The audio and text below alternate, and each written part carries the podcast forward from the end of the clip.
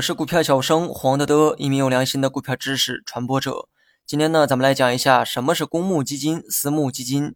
今天呢，咱们继续哈拓展基金方面的知识，主要讲一讲基金的分类。基金呢，作为机构投资者，也是股市中重要的角色之一。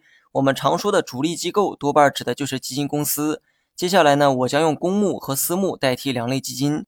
从字面意思呢，也能理解个大概哈。两类基金呢，主要的区别在于公和私。而二者的不同呢，主要是从发行方式区分的。公募基金呢是对广大公众发行，换言之，这类基金呢是面向大众群体出售，门槛啊比较低，普通老百姓都可以购买。公募的公呢可以理解为公众、公开的意思，而私募基金呢是针对特别人群发行的，只有少部分符合条件的投资者才可以购买。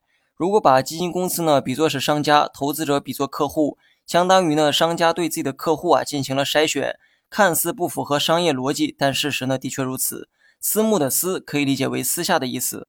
另外呢，从规模来说，公募基金的这个规模啊要比私募基金大得多。所谓的规模呢，就是指该基金管理的资金量。再通俗点讲，就是该基金里面有多少钱。由于公募基金呢是对公众发行的，一般起购金额呢大概在一千元左右，所以绝大部分投资者都可以购买。我们在支付宝等第三方平台看到的几乎都是公募基金。